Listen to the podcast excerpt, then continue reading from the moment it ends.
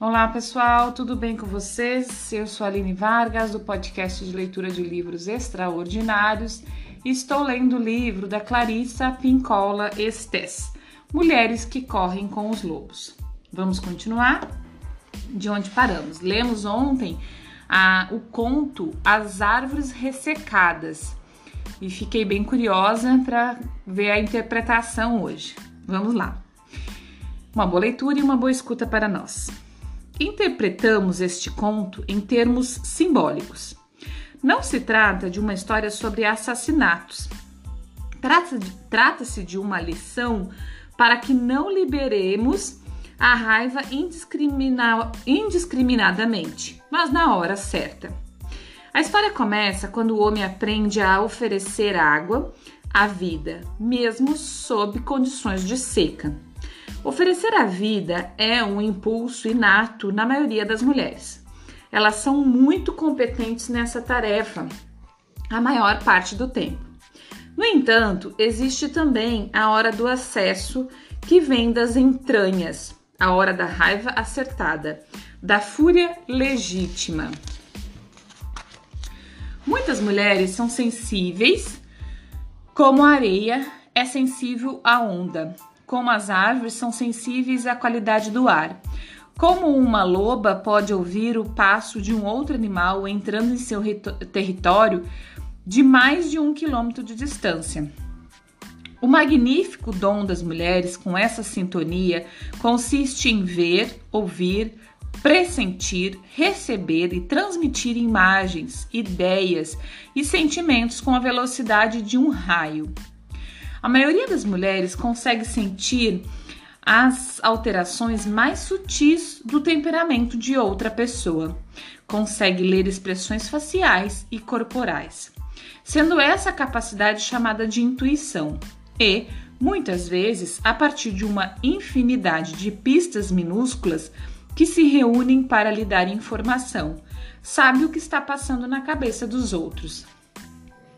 Para poder usar esses talentos selvagens, as mulheres mantêm-se abertas a todas as coisas. E é essa mesma abertura que deixa vulneráveis suas fronteiras, expondo-as a danos ao espírito. Como homem na, na, história, a mulher pode ter o mesmo problema em grau mais ou menos intenso. Ela pode sustentar uma forma de raiva pulverizada que a força que, que a força a criticar, criticar, criticar, a usar a frieza como uma anestesia, ou ainda dizer doces palavras quando no fundo quer punir ou depreciar. Ela pode impor sua própria vontade àqueles que dela dependem, ou pode ameaçá-los com o término do relacionamento ou do afeto. Ela pode se refrear nos elogios ou mesmo deixar de reconhecer o mérito devido e, em geral, ter uma atitude reveladora de danos aos instintos. Parte do, do, pressuposto que a pessoa que trata os outros desta maneira está sofrendo uma agressão violenta dentro de sua própria psique por parte de um demônio que age exatamente da mesma forma com ela. Muitas mulheres que sofrem desse problema resolvem mergulhar numa campanha de purificação. Não ser mais mesquinha, ser mais simpáticas, mais generosas. Isso é válido e muitas vezes representa um alívio para os que a cercam, desde que ela não se identifique em excesso com o fato de ser uma pessoa dadivosa, como o homem na história.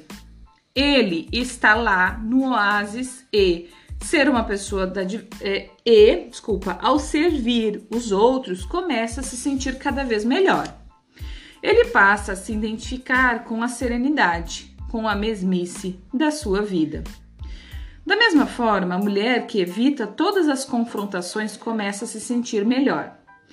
Essa sensação é, porém, temporária.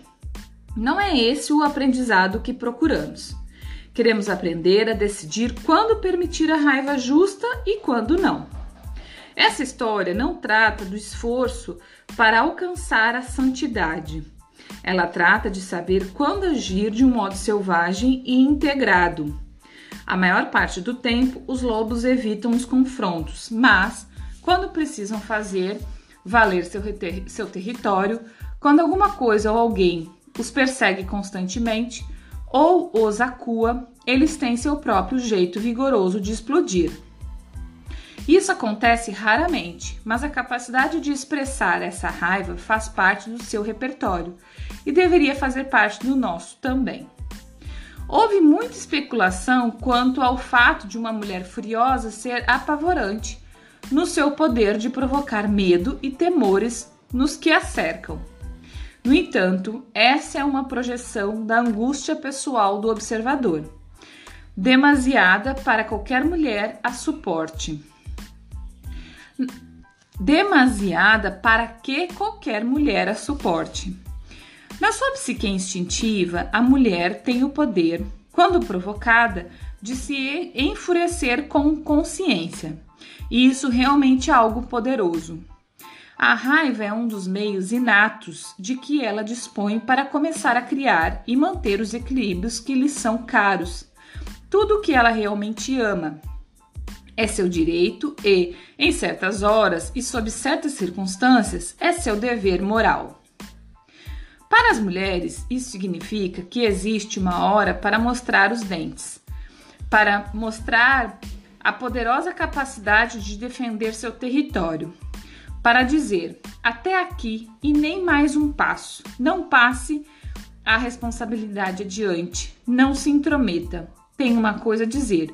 Tudo isso decididamente vai mudar.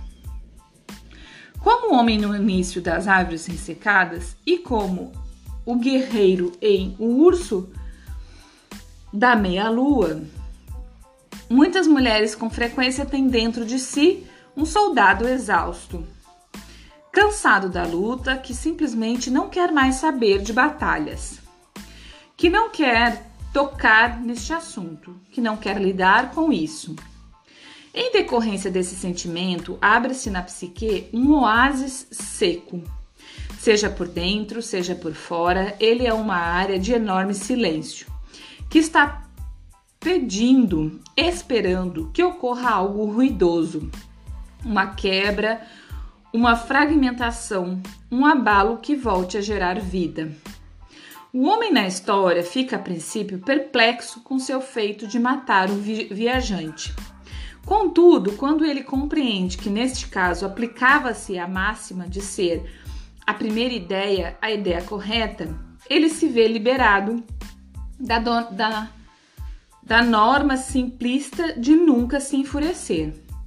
Como no urso da meia-lua, a iluminação não ocorre durante o ato em si. Ela ocorre quando a ilusão é destruída e a pessoa percebe o significado subjacente. Outro conto: Descansos. Vimos, portanto, que desejamos transformar a raiva num fogo que prepara as coisas em vez de um fogo de conflagração. Vimos que a elaboração da raiva não pode ser completa sem o ritual, o ritual do perdão. Falamos sobre o fato de a raiva das mulheres muitas vezes derivar da situação na sua família de origem, da cultura que a cerca e às vezes de traumas da vida adulta. No entanto, independente da fonte dessa raiva, algo tende a acontecer para reconhecê-la, abençoá-la, contê-la e liberá-la. É frequente que a mulher torturada desenvolva uma percepção deslumbrante de uma profundidade e amplitude excepcionais. Embora eu nunca fosse desejar que alguém sofresse tortura a fim de aprender os meandros secretos do inconsciente, o fato é que ter sobrevivido a uma repressão brutal faz com que surjam dons que compensam e protegem. Nesse sentido, a mulher que levou uma vida torturante e nela mergulhou fundo dispõe, sem a menor dúvida, de uma profundidade incalculável. Apesar de ela ter alcançado essa profundidade através da dor, se ela tiver cumprido a árdua tarefa de se agarrar à consciência, ela terá uma profunda e próspera vida da alma e uma feroz crença em si mesma, independentemente de eventuais hesitações do ego. Há uma época na nossa vida, geralmente na metade da vida, em que precisamos tomar uma decisão. Possivelmente a decisão psíquica mais importante para a nossa vida futura. A respeito de nos tornarmos amargas ou não. As mulheres costumam chegar a esse estágio pouco antes ou pouco depois dos 40 anos. Elas estão num ponto em que estão cheias até a raiz dos cabelos em que, para elas, chega, em que isso foi a gota d'água e em que estão irritadas a ponto de explodir. Seus sonhos de quando tinham 20 anos podem estar jogados de qualquer jeito. Pode haver corações partidos, casamentos desfeitos, promessas esquecidas. Qualquer um que viva muito acumula lixo. Não há como evitá-lo. No entanto, se a mulher quiser voltar à sua natureza instintiva em vez de mergulhar numa atitude amarga, ela renascerá, revitalizada. Nascem ninhadas de lobos todos os anos. Geralmente são uns bichinhos de pelagem escura, de olhos ainda fechados, que miam o tempo todo, cobertos de terra e palha, mas que de imediato, eles estão alerta, brincalhões e amorosos, querendo a proximidade e o carinho. Eles querem brincar, querem crescer. A mulher que volta à mulher selvagem também voltar, voltará à vida. Ela vai querer brincar, ela ainda vai querer crescer. Mas antes é preciso que haja uma purificação. Gostaria de lhes apresentar o conceito dos, descans dos descansos. Se, vo se você alguma vez viajou pelo Velho México, pelo Novo México, pelo sul do Colorado, pelo Arizona ou por certas partes do sul dos Estados Unidos, terá visto pequenas cruzes brancas junto à estrada. São os descansos, sepulturas, você também as irá encontrar à beira de penhascos ao longo de estradas especialmente lindas, mas perigosas na Grécia, na Itália e em outros países do Mediterrâneo. Às vezes as cruzes estão reunidas em grupos de duas, de três, de cinco. Há nomes de pessoas escritos nelas: Jesus Mendes, Arturo Bueno Fuentes, Gianni Abeita, Abeita. Às vezes, as letras são formadas de pregos, às vezes são pinturas ou, enta ou entalhadas na madeira. É comum que essas cruzes sejam profundamente decoradas com flores verdadeiras ou artificiais, ou que cintilem com palha recém-cortada, grudada a ataliscas de madeira, fazendo com que brilhem com, o, com, o, com ouro, desculpa, como ouro ao sol. Às vezes, o descanso não passa de duas varetas ou dois pedaços de cano amarrados com cipó e enfiados no chão. Nos trechos mais pedro, ped, pedregosos, a cruz é simplesmente pintada numa grande pedra junto à estrada. Os descansos são símbolos que registram uma morte. Bem ali, exatamente naquele ponto, a jornada de alguém pela vida fora foi interrompida inesperadamente.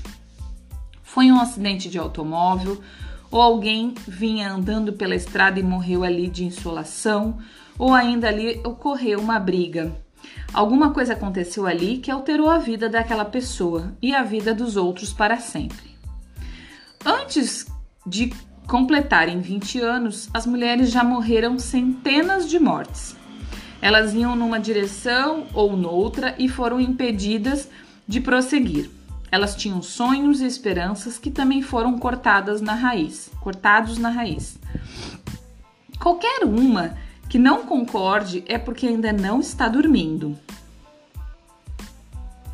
Todas essas mortes podem passar pelo processo dos descansos. Embora esses fatos profundem o sentido de individualidade, de diferenciação, de crescimento e expansão, de floração, de despertar e se manter e se manter alerta e consciente, eles também são tragédias profundas e assim devem ser pranteados. Criar descanso significa examinar sua vida e marcar os pontos em que ocorreram as pequenas mortes Las Mortes Chiquitas e As Grandes Mortes, Las Mortes Grandotas. Gosto de traçar uma linha cronológica da vida da mulher numa longa faixa de papel branco de açougue e assinar com uma cruz ao longo dessa linha. Assinalar com uma cruz ao longo dessa linha. Desde sua tenra infância até o presente os pontos em que morreram aspectos e partes do seu self e da sua vida. Assinalamos a ocasião em que se optou por não seguir por uma determinada estrada, caminhos que foram obstruídos, emboscadas, traições e mortes. Desenho uma pequena cruz na linha cronológica dos pontos que deveriam ser, ser ter sido pranteados ou que ainda precisam sê-lo. Também escrevo esquecido, naqueles pontos que a mulher pressente, mas que ainda não vieram à tona. Também escrevo perdoado, acima dos fatos de que a mulher já praticamente se libertou. Recomendo que você faça descansos, que se sente com uma linha cronológica na sua vida e diga: onde estão as cruzes? Onde estão os pontos que devem ser lembrados? Que devem ser abençoados? Em todos eles há significados que você trouxe até sua vida atual. Eles precisam ser lembrados, mas ao mesmo tempo precisam ser esquecidos. Leva tempo e exige paciência. Lembra-se de que, no Urso da Meia-Lua, a mulher disse uma oração e conseguiu sepultar os mortos órfãos? É isso que fazemos nos descansos. Descansos é uma técnica consciente que se compadece dos mortos órfãos da psique e lhes presta homenagem, sepultando-os afinal.